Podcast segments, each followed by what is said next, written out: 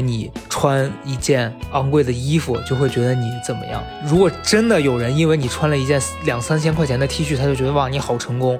那样的人可能也不值得你去向他们证明什么吧。反正这是我自己的感受。真实的做法应该是你先拿出你的成绩来，让别人来评判你到底是不是有才华，你是不是厉害，而不是你自己一直打着那个口号。就像你跟别人说哈哈哈，其实我是个逗逼，你这样讲是完全让别人 get 不到你到底是不是幽默，别人只会觉得你这个人有病。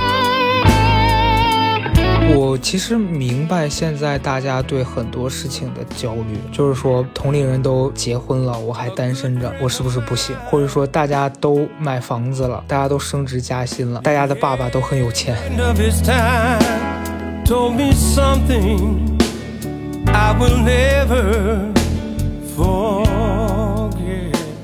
我刚从深圳回北京，我在今年之前我一次深圳都没有去过。今年因为工作的关系，我已经是第三次去了。在深圳好热呀！我上次去五月份去的时候，跟朋友在聊，我说像深圳这个城市，我可能以个人的喜好就不太会在这个地方定居，因为真的太热了，我很怕热。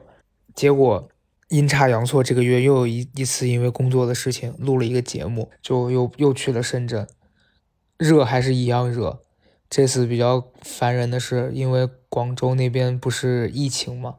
就要做核酸，因为做核酸人太多了，真的约到那个鼻拭子。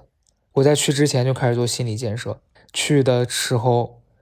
在那儿排了半个多小时队，过去的那个东西进到你鼻孔里的那一刹那，我感觉它捅的不是我的鼻孔，是我的天灵盖儿，是我的那个大脑。天呐，我不知道自己的鼻孔居然还可以那么深。疼到我眼泪一下子就出来了，在那边泪流满面。反正还是回来了，就家那边热吧，可能也这两天因为休息的不好，我锁骨的地方起了一个大痘，疼死我了。昨天那个痘就就是可能比较成熟了，然后烂了之后，我整个锁骨这边都鼓起来了。我从昨天回到北京开始就一直在治疗自己的伤，我就觉得出一趟差也也是付出的代价稍稍微有点大。我这次去是。工作录一个节目，因为上次上个月不是去了深圳参加那个表达学院嘛，然后他们可能觉得呃看到我状态还可以吧，然后这次有一个也相当于是辩论，但他其实也不是不是像奇葩说那种辩论，是一个对谈，大家带着不同的观点，针对一个话题两方进行讨论的一个，可能未来一两个月之后会会在 B 站上面上线吧，到时候大家有兴趣可以去看一下。我这次讨论的话题是关于九九六的，九九六和和和奶头乐，一个新词汇，大家可以去查一下。我觉得这事儿很妙，你知道，有时候是你越怕什么越来什么。因为其实我对职场的这种话题没有特别多能聊，因为我也不上班嘛。但是我发现有时候就是这样，你越怕什么越来什么。你像以前去面试的时候，他们给我职场题，我就想说，哎呀，有什么可说的呀，根本就不工作。然后上次去了。表达学院连着打了两次职场题，就这次去录节目又是一个职场。我觉得一回生二回熟，反正聊了好几次之后，这次反倒开始有一些能说的了。我觉得人其实就是要逼一逼，你就不知道自己的极限到底是在哪哈。这句话听起来很鸡汤，但其实真的是这样。我今天想跟大家聊的一个话题是关于自信的这件事儿，因为。我最近对这个事儿比较有感触哈，我经常私信会有网友问我，就说自己的心态没办法调整，或者是说自己特别容易受到别人的影响。我其实也是一个这样的人，而且我很严重啊，包包括最近一段时间，呃，前上一周吧，我还跟朋友在聊，我说我发现有些事儿是你以为自己已经不在意了，但是当别人提起来这件事儿，你会发现哦，原来我心里面我还是对这件事儿这么在意。对于我来说，假如说有一件事我没做好，它可能对我来说以前是一件很重要的事儿。有一天突然被一个人提起来了，尤其是这个人还是一个你比较看不上，或者是你在心里就认定了这人就是个 SB，然后他在说了这些话，这个话，然后可能有意冒犯，也可能甚至他就是觉得他在开玩笑，我我就会特别因为这件事儿而生气，或者是怎么样，就发现原来。其实你以为你不在乎了，只是你自己的一个保护机制。你假装让自己觉得说这事儿好像已经过去了。我觉得自信吧这个事儿，其实我这几年的一个感受是，是要自己给自己的。好像别人，你从别人那边获得自信这件事儿是有效，但非常短，就它的那个持续时间一定是非常非常短暂的。必须得要你自己强大到你觉得我坚信这个事儿我是厉害的，这件事儿我就是有一定话语权，但是。这个前提是你不能盲目的自信啊，就是我觉得这个事儿还是有挺多能聊的事情，因为因为我觉得我为什么对自信这件事儿有点嗯能想聊的地方，首先是第一个，就小时候，首先我是一个小时候很胖嘛，你你你们也知道，对于小孩来说，如果你长得不太好看，或者是你的体重比较重，在小学的那个时期。会受到很严重的校园霸凌，或者是你同龄人之间，即便不在校园里面，他们都会开你的玩笑什么的。昨天我在飞机上还跟我的经纪人在聊，他真的也是也是个贱人。他他有一个故事是说，他们上高中的时候，他们班上有一个女孩，呃，是他不是他们班，是他们隔壁班一个女孩，就那种胖胖的女生，然后因为她。首先，她比较胖；其次，她有一个很诗意的名字。那女孩姓上官，反正她姓上官是一个很好听的这种姓。然后，可是这个女孩外形不是很好，加上她可能又不太注意个人卫生吧。你们也知道，那种初高中生最喜欢欺负这这一类型的学生。然后，那女孩又又比较胖，我经纪人就讲说，他们那个时候上学的时候，那女孩军训，她就。那军训的时候，很多女孩女生会说自己不舒服，就在草地里休息嘛。他说他们当时军训操场旁边有一片草丛吧，应该是那种草草地。结果那个女孩就坐在那个地方躲太阳，然后用手手扶着自己的下巴在那儿看他们。从此，他们那些军训的同学就给这女孩起了一个外号，叫“丛中笑”。我当时听完我就说你们真的又刻薄，但又有点好笑。那你们不觉得高中生、初中生这些人的创意还还挺挺那个什么的吗？我我我们当时高中的时候也有一个女孩，因为她的腋毛比较长，然后我们班当时的男生也就很讨厌，给人家起外号叫人家女中毛姐，就是非常刻薄。但是那个年纪时候你听到你又觉得这怎么这么荒谬啊？起这种名字，对，所以所以我是觉得有时候这些东西。对于你来说，也许只是一个玩笑，但当事人的感受，可能你根本不知道这件事儿会对他产生多大的影响。我昨天在飞机上，我就一直大骂经纪人，我说你真的很贱，我说你这样子，那女生可能心里有很大阴影都说不定。而且最过分的是，你都不是人家班的，你还欺负人家，真的是该死。然后我那个时候吧，我是，其实我是从小学的时候，因为小学也比较胖，再加上自己是不太注重那些。什么身材管理啊？加上我小学的时候印象不深了，但是我我印象深刻是我是从初中的时候吧，因为可能青春期，呃，分那个就是油脂什么各方面的分泌都比较旺盛，突然意识到自己的头发特别油，那时候开始我是每天早上开始洗头，但在那之前可能你自己也不太注意，而加上胖，然后又晒的会稍微有时候有点黑，现在在看那时候的照片，觉得哇，我小时候怎么那么丑，又黑又胖。然后，可是当时其实是没有意识的。我是上了初中之后，就经常会被同学欺负，就尤其是班里男生嘛。因为我上初中之后，呃，开始注重自己的那个打扮什么的。虽然可能你现在看那时候还是很土啊，但当时你已经觉得自己在尽力的往好的地方去改变了。然后当时就班上的女生会跟我关系比较好，因为可能你，我觉得初中女生会对胖胖的，然后有点干净的那种男生会。加上我的性格吧，大家会觉得跟我在一起很开心，就跟我关系好的女生比较多。然后我们班上的男生就会视我为眼中钉，就特别喜欢欺负我。呃，举个例子，就是他们下课会喜欢过来打我一下，然后跑掉，就你又追不上他，就属于这种，还蛮无聊的。呃，印象比较深刻的一次应该是高中了吧，当时已经是上课了吧，应该是我们当时教室的。一进门的那个地方有一个小的、特别小的房间，大概可能一两平米吧，里面放的是那个清洁工具啊、笤帚啊、那个拖把之类的。结果班上那几个男生就很贱，他们就把我推进那个里面，把门关上了。我在里面敲门，然后他们在外面就哈哈哈在那边笑。班上其他的人也都在那边看热闹。结果这个时候班主任突然进来了，那节课不是班主任的课，但是他就是 正常的过来查看，结果发现。班上同学在闹，他就在问你们在闹什么。然后那时候我躲在那个里面，我不敢动，因为我在想说，我我现在出声也不是，不出声也好像怪怪的，我就只好默默的等他出去了。他一走，然后那几个把我关进去的男生当中的一个人也冲过来，赶紧把那个打开，我就出来了。结果我很戏剧化的是，我从那个门里面刚出来的那一刻，班主任又扭头回来了，但是他好像当时他可能以为我是从外面。进来的还是怎么样？我觉得他没意识到我是从那个门里出来的，就我也不知道他咋想的。你想，你从教室门口刚过来，然后我我就出现在那儿了，我又不是会什么灵异的那种法术，怎么搞的？反正就他就骂了我两句，我就回去上上上课了。反正类似这样的事儿，当时发生的很频繁。然后我他当时那个班主任是教物理的啊，那是我初三的时候，不是高中，sorry。就因为我初一、初二的时候，我们的班主任是教语文的嘛，他对我特别好，因为我文科比较好，我语文跟英语在那个时候都比较好，然后数学、理科就很差。然后到了初三，因为学校觉得。带初三这种毕业班，一定要一个有经验的人来带。我们那个语文的班主任，他是可能是带我们是他的第一届学生，学校就觉得不行，就把他给换掉了，换成了后来这个男的老师是一个物理老师。这个男的就特别讨厌，你知道，他就是，我觉得他最恶心的一点是他会打女生，这点我真的不能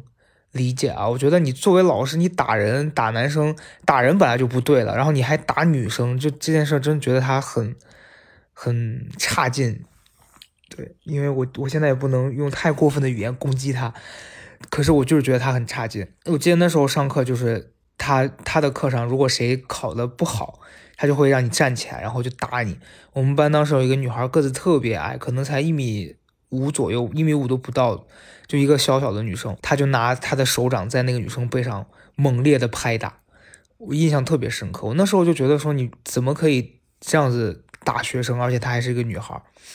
反正那个那个老师教物理，他因为他教物理，所以他对我会更凶。因为我理科差，物理尤其差，数学、物理、化学就是我的三门死穴，所以他对我就特别不友好。我那时候就老被他针对。我能感觉到，就是那种他上课他提问，他明显知道你答不出来这个问题，可是他就故意要让你来回答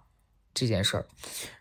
反正有很多次都是，他说他要提问，我当时已经做好了准备要挨揍，或者是他又让我去罚站，呃，反正这这都是很小的事情。还有一次比较过分的是，就又是班上那些男孩在欺负我的时候，拿东西扔，拿东西扔我嘛，然后我就拿那个应该是一个类似板擦一类的东西，我就扔回去了，结果用力有点大，把窗户教室的那个玻璃给砸碎了。他就跟我说让我去把玻璃给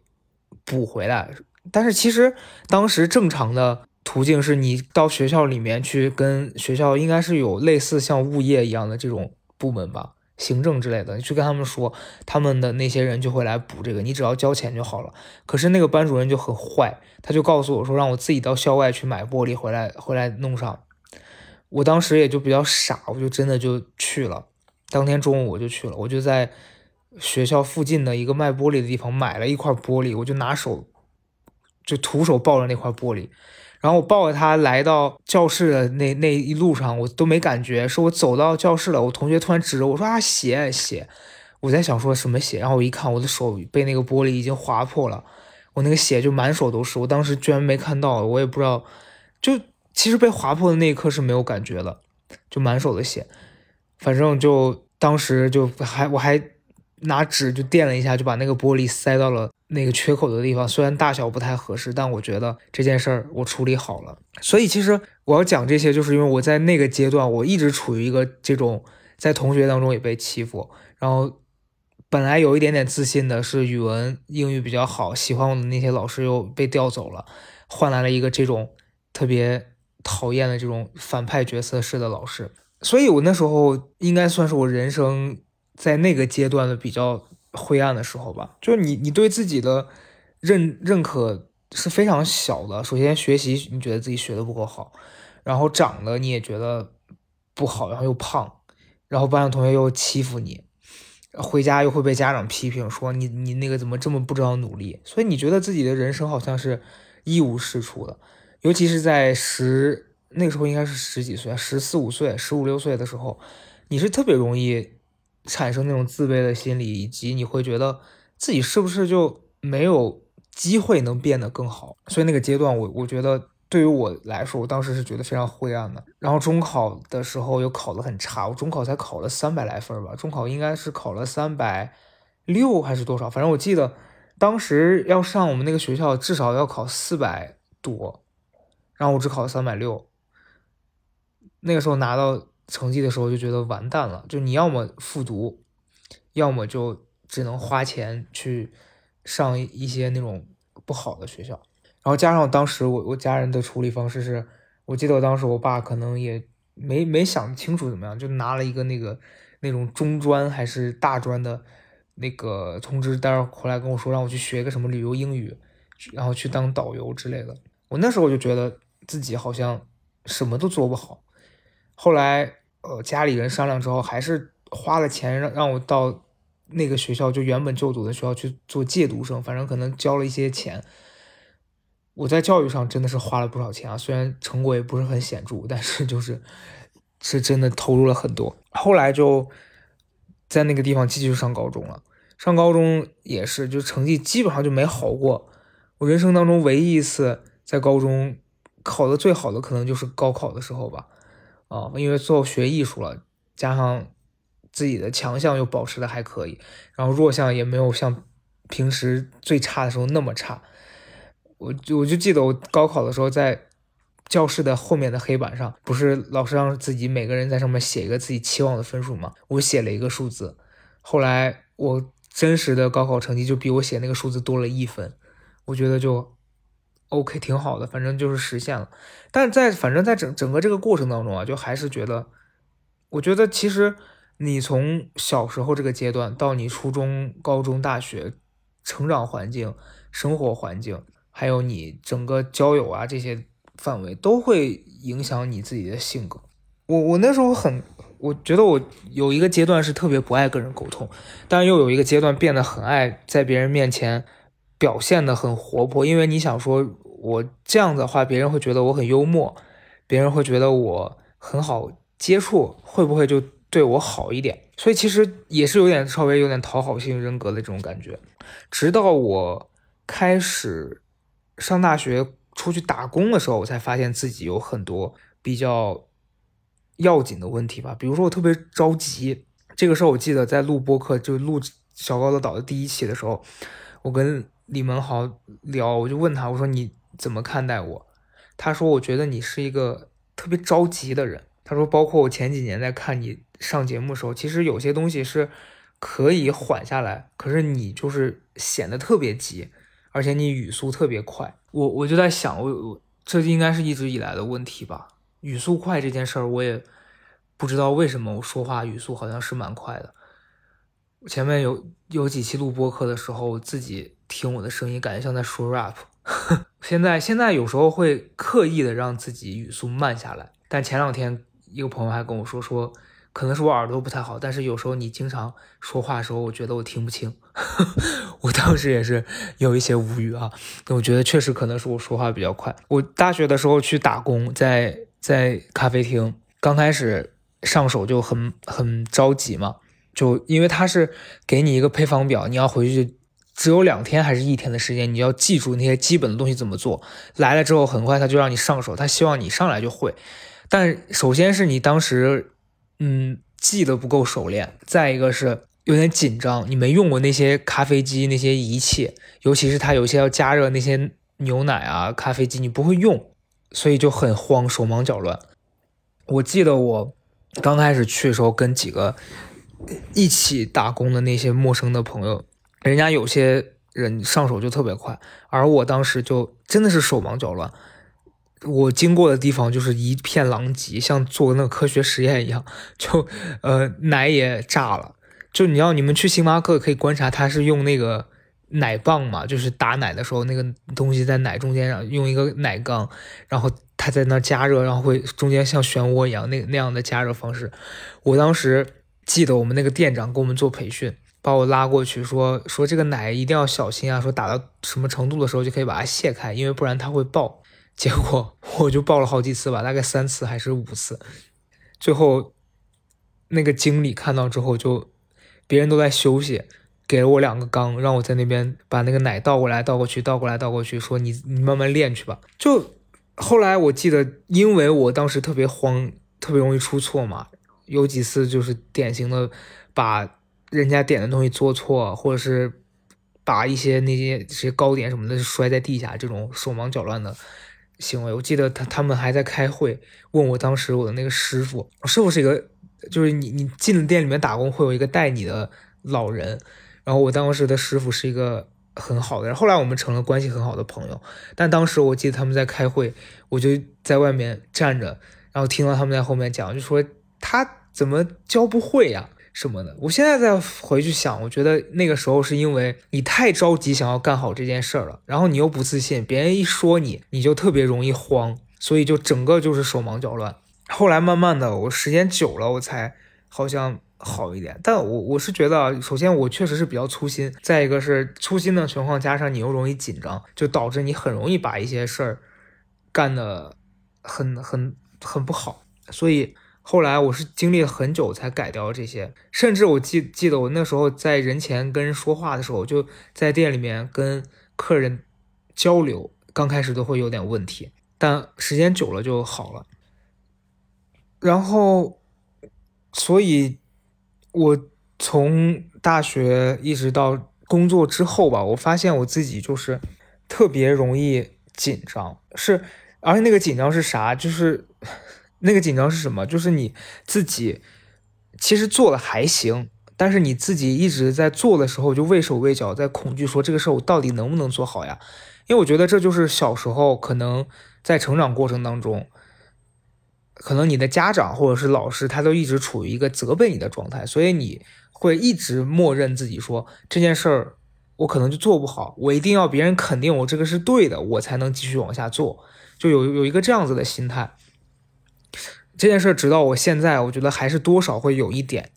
但我我这几年，尤其是今年，我在很努力的在改变这件事儿，有有稍微看到一些效果，但是之前我觉得这件事儿影响是好好几方面啊，第一个是。你在做事情的时候，你会特别纠结，你会不知道自己做的决定是不是对的，你会想听别人的意见，但别人跟你提的意见，你又会怀疑，就是自己在跟自己打架。然后第二个是，你会在实行的过程当中表现的特别慌乱，就不管是考试也好，或者是像我讲到的这种，你真的在工作当中，在任何场场合里面，你会。表现的特别的，怎么讲？畏手畏脚。再一个就是，可能事后你又会特别难受。就这件事儿，如果他给你带来的反馈是消极的，你会因为这件事儿很长时间都一蹶不振。那如果他给给你带来的反应是积极的，可能你当下会觉得很快乐，但是那个持续的时间会非常短，因为你会一直不停的在找新鲜的，能够刺激到你，让你觉得啊，原来我是被认可的这种动力。这这是我这几年自己发现自己最大的一个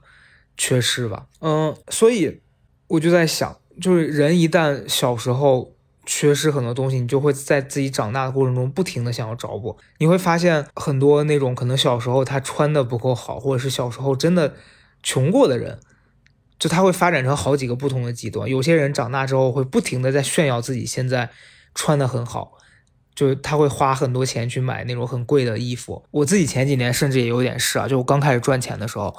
感觉就跟疯了一样去买那种几千块钱一件的 T 恤，但现在我已经真的已经不会了，我现在穿的都是淘宝一两百块钱的衣服，我也很开心，因为我突然就是你过了那个阶段，你会发现自己不需要通过这件事得到别人认可，而且其实你通过这个事儿去得到别人认可是很傻的，没有人因为你穿一件。昂贵的衣服就会觉得你怎么样？如果真的有人因为你穿了一件两三千块钱的 T 恤，他就觉得哇你好成功，那样的人可能也不值得你去向他们证明什么吧。反正这是我自己的感受啊。我前几年我印象当中，我有时候在微博上发了一个照片，比如说我自己穿了一件 T 恤，然后那 T 恤上是带 logo 的，底下有人评论说哇什么什么什么，我就会觉得有事吗你？但后来我我意识到，就是你你成为什么样的人，你就会吸引到吸引到什么样的人。你觉得这样子能给你带来关注，那你吸引到的就是他会关注这些的人，你们的磁场是相互吸引的，然后这也就会导致你们会把这些所谓的虚就是虚华的这种外表上面维持的光线当成了所谓的自己的本事。我觉得真的，你过了那个阶段，你就不会再痴迷这件事儿了。然后再再一个是，就自信这件事儿，我觉得光。跳脱出外表这件事儿，你从实际上面来讲，缺失自信还会导致什么？再一个就是，我觉得，呃，抛开这种物质条件方面的追求，长期没有自信的人，他可能在性格上也会有一点，就他会发展的，他长大之后会特别要。就我说这个特别要是，他会非常的想要在别人面前证实自己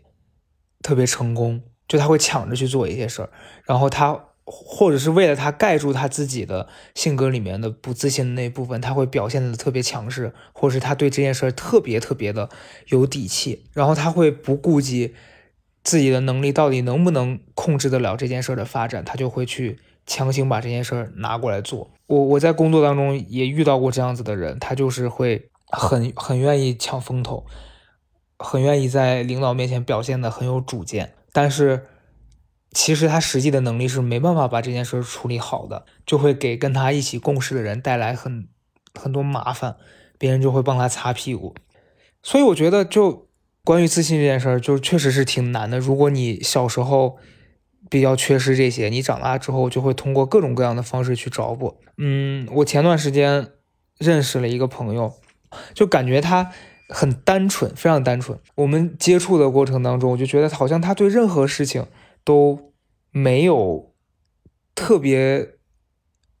多的想法。你比如说，你接触到一些人的时候，你会觉得说，这个人到底跟你合不合得来，或者是这个人他有没有哪些事儿是你特别不喜欢他的行为什么？但那个女孩感觉她把一切事情都想得很简单。后来有一次我们俩吃饭，她就跟我聊说，她小时候因为学习成绩不好，然后家里就把她送到了国外。后来他在国外，家里人发现他也适应不了，就给他接回来。所以他成长的过程当中，一路都是很顺的。父母在教育上也肯为他花钱，他愿意去上一个那种几万块钱学学一个技能的那种班，他的父母就会去让他上，也不管这个钱是不是值得的。然后他又说他要考考研，呃，父母就让他脱产，就完全在家。待着一年去准备这件事儿，中间他有别的想参加的那那些训练营什么的，父母也会竭尽全力去让他上，然后给他报那个班儿。他当时他跟我说，别人上的那个班好贵啊，十几万。他说我这个还好一点。我说你这个多少钱？他说六七万。我想说天呐，考个研，光是上一个辅导班就是，我觉得他很幸福啊，就有一个这样子的家长家庭就。从某些方面来说，他是幸福的，因为他不用去承担很多的压力。就你如果真的是想要好好的上学考研，你做好你自己的这一部分就够了。所以我当时觉得他很幸福。他可能就相对来说不太会存在那种，就我前几年工作的时候，经常会碰到一类人啊，他会跟你说，我觉得我特别有才华，我觉得我特别厉害。但是为什么别人都看不到呢？我觉得真实的做法应该是你先拿出你的成绩来，让别人来评判你到底是不是有才华，你是不是厉害，而不是你自己一直打着那个口号。就像你跟别人说哈哈哈，其实我是个逗逼，你这样讲是完全让别人 get 不到你到底是不是幽默，别人只会觉得你这个人有病。我我这两天在看一本书，叫《沉浮实验》，我还没看完，我只看了前大概三分之一。就是一个外国的作家，他在讲自己做冥想、做灵修这方面的一些事情。然后前面可能讲了一些，其实我觉得他的大概的主题是说，要学着接受，就比较像我之前提到的那个 “yes and” 的概念。就是你在生活当中遇到一些事情，其实为什么我们会觉得不满？或者是说，觉得这件事儿让我们觉得有很多不甘在里面，是因为你把自我放在了第一，就不管这件事儿是不是人家本来的样子，可是你都觉得事情应该按照我想象的样子发展，但这件事儿其实是本来就是和自己是违背的，就不可能有任何的事情都是按照你的设想去走的。可能有，但是它不是一个必然的事件，它每一次都会根据当下的各种因素来促使这件事儿最后的结果。可是如果你每一次都强行要求这件事儿按照你的想象走，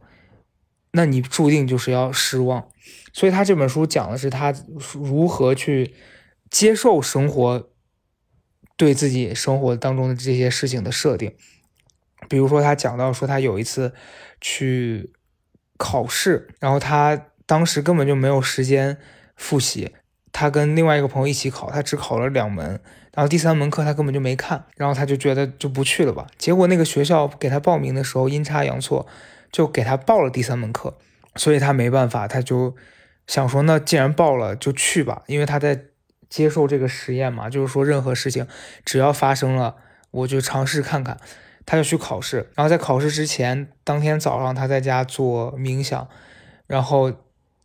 做完冥想，他就随手翻了几页书，看那个内容，想说反正我本来是打算不考了，我现在要去考了，我就看看一看能看多少是多少。结果他进去考试的时候，大概是有六道题吧，然后说要选里面任意的三道还是四道作答，结果他里面有三道题。完全是他早上看过的那那些，后来他就通过了那个考试。就当然这个事儿有点悬哈，我当时看的时候也想说有没有那么神奇啊？可是有的时候真的是你接受这件事儿，他就会给你意外，给你惊喜。但是你如果听到一件事儿，你先拒绝，那结果大概率不是你想要的。就你接受他会给你更多，但你拒绝，可能你想要的你也未必拿得到。我觉得这个方式其实挺适合很多不自信的人去尝试的。有我今天微博还收到了一个朋友的私信，他说我跟同龄人比较会带来挫败感，但是怎么改变这种心态呢？我然后我就跟他说，我说不主动比较呢，他就又回了我说，那你这算不算是一种逃避呢？我觉得心态很妙，他就你看。比较又会让你难受，但是你不比较，你又觉得自己在逃避。那你到底是想比较还是不想比较？如果你想比较的话，我觉得解法两个。第一个是，如果成功能给你带来绝对的快感，那你可能就要不断的逼自己去成功。这个过程肯定是很痛苦，因为有些成成功不一定是任何事儿你都非得逼着自己一定要拿到第一，就这样会给自己很大压力啊。如果你天生是一个这样的人。那也 OK，但如果你本来个性就不是一个这样子的人，你还要被这件事这样折磨，其实光是听听就很痛苦了。然后再一个是，学着就是不要把跟别人比较当成是自己成功的一一种方式吧。就为什么非得跟别人比呢？就很奇怪啊！我觉得好多痛苦就是来自于你觉得别人比你有的多，别人比你过得好。我觉得永远都有比你过得好、比你有的多的人。我觉得我不是在劝大家说啊佛系啊什么放下，只是说你自己对自己有一个期待，你在自己的这个范围之内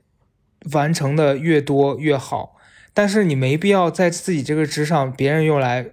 说一个什么，你就觉得说那个我也要，就真的是那么需要这些所谓的世俗上面的认可跟成功吗？我觉得不一定啊。我自己个人的经历啊，是呃，个人的感受是觉得，有的时候这种痛苦它来源于一个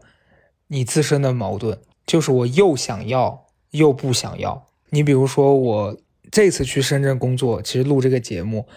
呃，因为我在之前，我现在我现在是可能因为首先工作机会也没有以前那么多，这样说有点心酸哈，但是现在每一次工作的时候，我都会想说，我要怎么在这个工作当中。把自己的价值发发挥到尽可能发挥的最大，但是前几年其实是不太有这个概念的。你比如说，举个例子啊，前几年在录《你吃饭没》那个短综艺的时候，呃，其实是自己是不太清楚自己能在当中起到什么样的作用。然后那个节目当时我们在录的时候，每一次他们写台本，然后英男都会把台本发给我说，你要在里面把自己想说的东西填进去，然后你想想你能怎么样。我当时都觉得有什么可填的呀？现场随便聊呗，就聊天这种东西不就是现场碰，然后有有一些东西就出来了。但其实这是一个很错误的。想法，我到事后我就觉得，因为你自己的即兴的能力根本就没有你想象的那么强，然后加上很多观点输出，他们都是做了很多准备，或者是甚至有些人，人家就是长年累月的积累，导致别人可以出口成章。但是我其实那个时候是差一些的，包括现在也不是说那么厉害到我随便给我一个什么话题，我立刻就能给出大段的金句什么，就不可能。在这方面当时就做的很差。呃，再一个是，有时候碰到一些可能比较聊不来的嘉宾，因为嘉宾嘛，虽然是嘉宾，但是有一些人也是，你跟他是不不是一类人的，你就更没话说，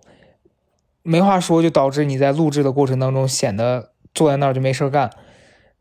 甚至不想跟他们开玩笑，因为他们有有些有些人透露出来的那种感觉是让你觉得，呃，就根本跟他无话可说，就导致后来我在想，我说其实，在录这个节目的过程当中。我有好多遗憾，就自己也没把自己真实的能提供的价值在上面显示出来，然后也没在努力的过程当中做到最大，所以会觉得有点遗憾，就导致我现在哪怕是一次这种工作机会，我也会觉得说你必须提前做足准备。你这次去录这个节目，虽然可能播出也就三四十分钟，我在家写了好几天的稿子，把稿子写完之后。呃，在去的飞机上，因为北京飞深圳很远，在那边背稿子，搞得像高中要高考一样。因为我们录制的第一天确实是高考，我就想说，天哪，我也是在考试。但你会发现，当你做足了准备，自己在过程当中又比较放松的时候，那那个结果可能就是会比较好。我觉得我们那天在录的过程当中，可能中间有一些话题聊的还不是说那么的精彩，但是。起码百分之八十，我觉得是你达到了你去做这件事儿，你最初的动机是你想把它表现的很好，你起码在这件事上做足了准备，做够了努力，而不是说你就任由这件事自由发展，然后事后又觉得说，哎呀，怎么不是我想的那样？我觉得很多人可能他的痛苦就来自于他又不想做那么多的准备，然后他又想跟别人比较，那这就是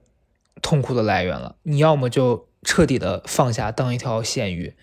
什么都不要，什么都不追，要么就是你比别人更努力。当然，我觉得很多时候可能是你拼尽了全力，你都不如别人。那这件事儿就是我觉得要慢慢学着去接受的。很多事儿就是这样。我记得好好多年前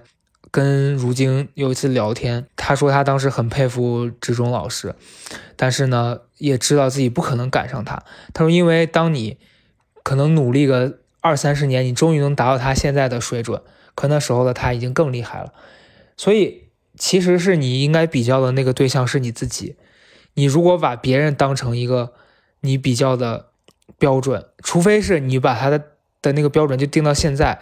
你就说我就是要成为，我二十年后就是要成为他现在这样，而不是说二十年后我要超过现在的他，因为那个时候他可能更厉害了。对，大概大概是一个这样子的感觉。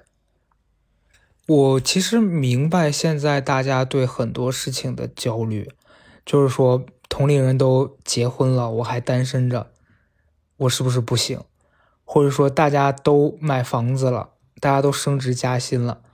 大家的爸爸都很有钱。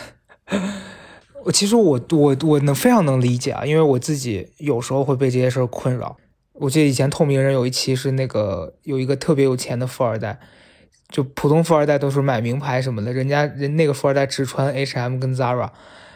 然后人家家里是买那个什么航空母航航不是航空母舰，是那个就是那种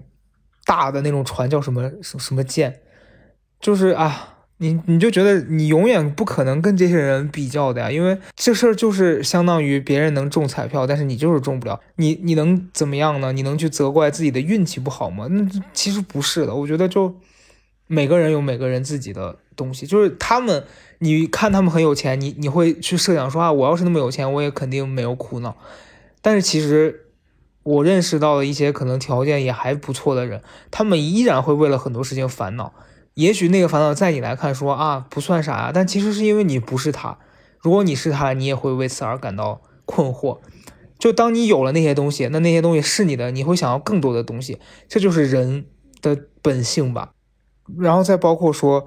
呃，别人都取得了成功了，你还没有，你怎么办？我一个朋友去年的时候就刚刚毕业，因为他上研究生，他研究生毕业之后，他发现自己原来的同学好多正。那个工作之后赚钱赚的已经比现在多了，而他读了研之后，他去找工作，发现好像自己拿到的薪水还没有那些没上过研的人多，他也很焦虑，就说啊怎么办？我我现在快三十了，我什么都没有。但我觉得这就是你曾经做的选择呀，在别人去赚钱的时候，你选择了去读书，不管你是真的喜欢读书，还是你把读书当成一种一当成一种逃避，可是。至少你要这样想，在别人刚开始打工挣钱挣的特别少那个阶段，你还在学校里面，你可以很自由控制自己的时间，可以去不承担所谓的就业的压力。那现在他熬过去了，轮到了你来面对这些压力的时候了。就是每个人都有每个人要面对的东西，所以我觉得这调整心态这件事说起来感觉好像很空啊，但是其实它就是一个你必须去做的事情。那不然怎么办呢？你你也没办法说有有能力去把现在你不想面对的事情给快进了，你只能说在这个阶段里面找到自己，尽可能让自己没有那么焦虑，然后让自己短暂的能比较开心的事情，去维持你现在的生活。然后就是有些人可能会问说，我要如何去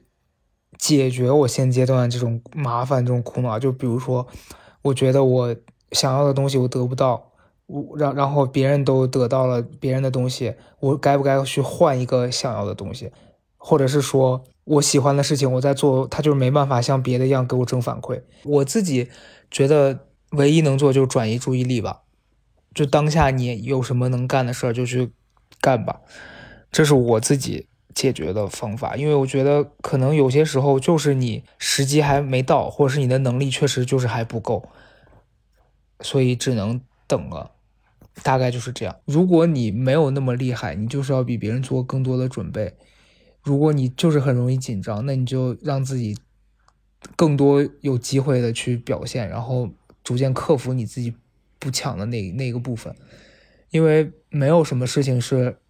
一下子不用做任何准备就能很厉害的。那样的人是有，但是不是你我了。好了，这周差不多就这样吧。希望大家都能。克服自己心里的那个比较软弱的那一部分，然后成为你自己想成为的那个人吧。拜拜。